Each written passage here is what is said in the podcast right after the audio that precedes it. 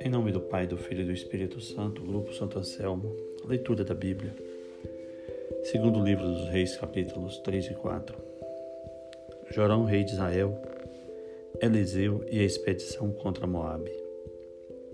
No décimo ano de Josafá, rei de Judá, Jorão, filho de Acabe, começou a reinar sobre Israel, em Samaria, e reinou durante doze anos. Fez o que é mal aos olhos do Senhor, mas não tanto quanto seu pai e sua mãe, pois derrubou o pilar de Baal erigido por seu pai. Contudo, aderiu aos pecados de Jeroboão, filho de Nabate, que levou Israel a pecar, e deles não se apartou. Messa, rei de Moabe, criava muito gado e pagava seu tributo ao rei de Israel com cem mil cordeiros e Alã de cem mil carneiros. Depois da morte de Acabe, rebelou-se contra o rei de Israel. No mesmo dia, o rei Jorão saiu de Samaria e passou em revista todo Israel. Depois mandou um mensageiro a Josafá, rei de Judá, dizendo: O rei de Moabe rebelou-se contra mim. Ele respondeu: Sim, quero. A tua casa é minha, o meu exército é o teu, meus cavalos são os teus. E disse: Pelo qual caminho vamos subir? Jorão respondeu: Pelo deserto de Edom. O rei de Israel, o rei de Judá e o rei de Edom puseram-se a caminho. Mas depois de uma volta de sete dias, faltou água para o exército, para os animais que os acompanhavam. Disse o rei de Israel: Ai, o Senhor nos reuniu os três reis para nos entregar nas mãos de Moabe. E Josafá disse: Não há aqui um profeta do Senhor para que consultemos o Senhor por meio dele? Um dos, oficiais do rei de Israel respondeu: Está aqui Eliseu, filho de Cefat, que deitava água sobre as mãos de Elias. Disse Josafá: A palavra do Senhor está com ele.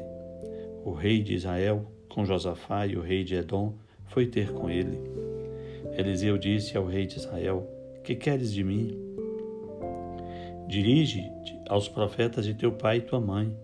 E o rei de Israel lhe disse: Não foi o Senhor que reuniu esses três reis para entregá-los às mãos de Moabe? Disse então Eliseu: Pela vida do Senhor dos exércitos, a serviço de quem estou. Se não fosse por consideração a Josafá, rei de Judá, eu não te atenderia, nem olharia para ti. Agora, trazei-me um músico.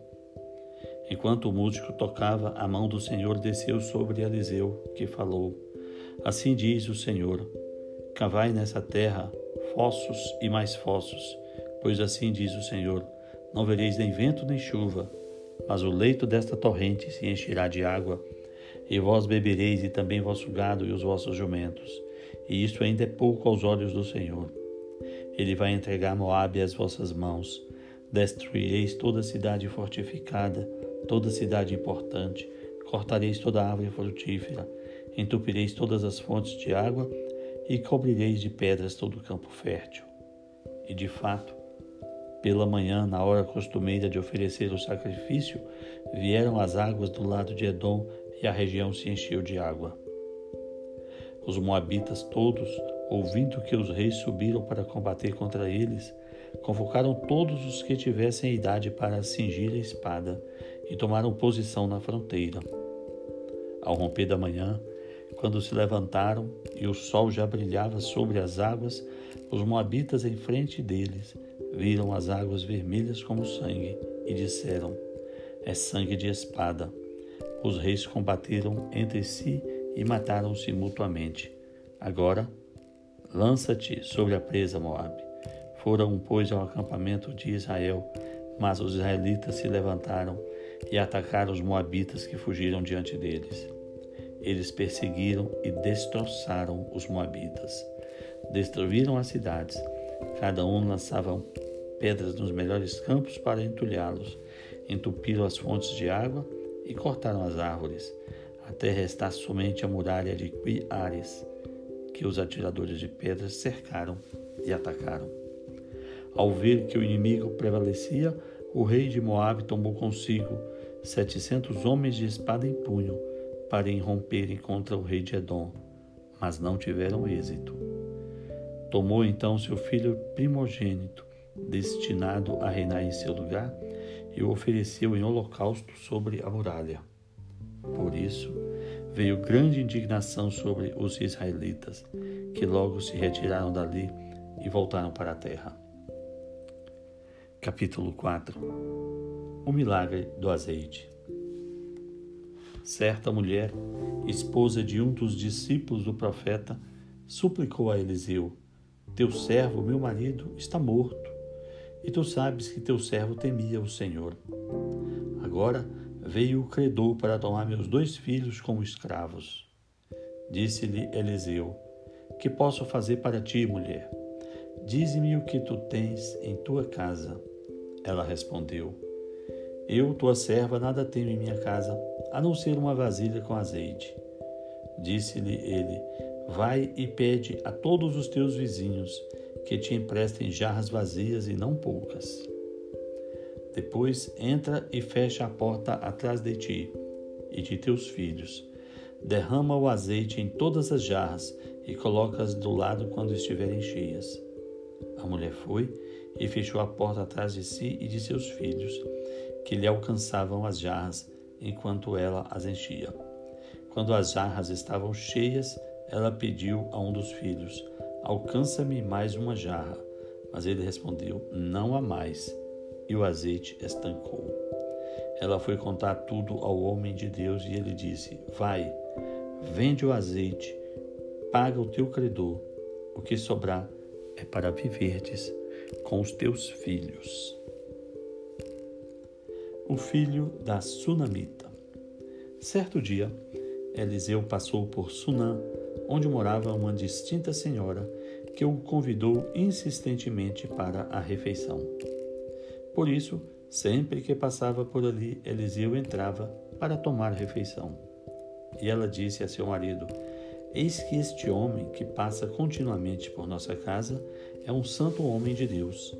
Façamos para ele no terraço um pequeno quarto de alvenaria e instalemos ali uma cama, uma mesa, uma cadeira, um candeeiro, para ele se recolher quando vem aqui conosco.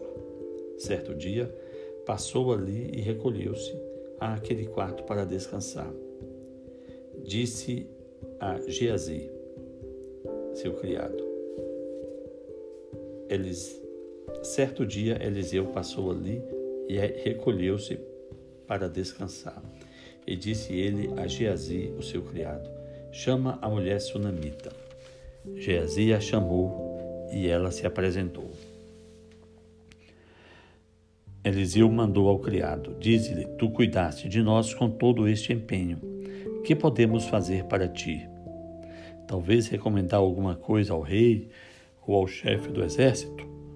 Ela respondeu: Tenho meu povo, no meio do qual eu vivo. Eliseu perguntou: Que podemos fazer por ele? Geisi respondeu: O fato é que ela não tem filho e seu marido já é velho. Eliseu mandou então chamá-la e disse: Daqui a um ano, por este tempo, estarás com o filho nos braços. Ao que ela respondeu: Não, meu senhor homem de Deus, não enganes a tua serva. Mas a mulher ficou grávida, e no tempo do ano seguinte, conforme Eliseu tinha lhe dito, ela deu à luz a um filho. Quando o menino cresceu, foi ao encontro de seu pai, que estava com os seus ceifeiros. Ele se queixou: Ai, minha cabeça, ai, minha cabeça. O pai ordenou a um de seus criados: Toma-o e leva-o até a sua mãe. O criado tomou e levou a sua mãe. O menino ficou no colo da mãe até ao meio-dia e então morreu. Ela subiu, deitou o menino na cama de Eliseu, fechou a porta e saiu. Depois chamou seu marido e disse: Por favor, manda-me um dos criados com uma jumenta. Eu vou depressa até o homem de Deus e depois eu volto. O marido lhe disse: Por que vais hoje até ele? Não é lua nova nem sábado. Ela só respondeu: Fica em paz. Ela selou a jumenta e ordenou ao criado: Conduze-me já. Não me faças parar pelo caminho, a não ser que eu te ordene. Ela partiu e chegou ao homem de Deus no Monte Carmelo. Quando o homem de Deus a enxergou vindo em sua direção, disse Geazi: Eis aquela sunamita. Corre ao encontro dela e pergunta-lhe: Tudo em paz contigo, com o teu marido, com o menino? Ela respondeu: Tudo em paz. Quando ela chegou ao homem de Deus no monte, abraçou seus pés. Geazi chegou para retirá-la, mas o homem de Deus disse: Deixe, sua alma está amargurada, mas o Senhor ocultou-me a razão e nada me revelou. Ela então disse: Porventura fui eu que pedi um filho a meu Senhor? Não disses antes que não me enganasses? Eliseu ordenou a Geazi: Cinge tua veste, toma o meu bastão em tuas mãos e vai. Se alguém vier a teu encontro, não o saúdes. Se alguém te saudar, não o respondas. E põe o meu bastão sobre o rosto do menino. Mas a mãe do menino exclamou: Pela vida do Senhor e pela tua vida não te deixarei. Então Eliseu se levantou e a seguiu. Geazi correu à frente para pôr o bastão sobre o rosto do menino, mas este não respondeu, nem deu sinal de vida. Geazi voltou ao encontro de Eliseu e lhe disse: o menino não despertou. Quando Eliseu entrou na casa, estava o menino morto, estendido em sua cama.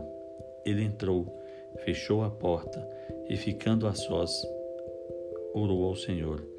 Depois foi até a cama, estendeu-se sobre o menino, pondo a boca sobre a boca, os olhos sobre os olhos, mãos sobre as mãos. Estendeu-se sobre ele e o corpo do menino aqueceu. Eliseu se voltou e começou a andar pela casa de um lado a outro. Depois subiu de novo e estendeu sobre o menino, que espirrou sete vezes e abriu os olhos. Eliseu chamou Geazi e o mandou chamar a sunamita. Geazi a chamou e ela foi até Eliseu, o qual lhe disse: Leva o teu filho. Ela entrou e lançou a seus pés e prostrou-se por terra. Depois levou seu filho e saiu. A sopa envenenada. Eliseu voltou a Gilgal. Havia fome na terra. Os discípulos dos profetas estavam sentados em sua presença. Ele disse a seu servo: Põe a panela grande no fogo e prepara um caldo para os discípulos dos profetas. Um deles foi ao campo para colher ervas e encontrou uma ramagem silvestre.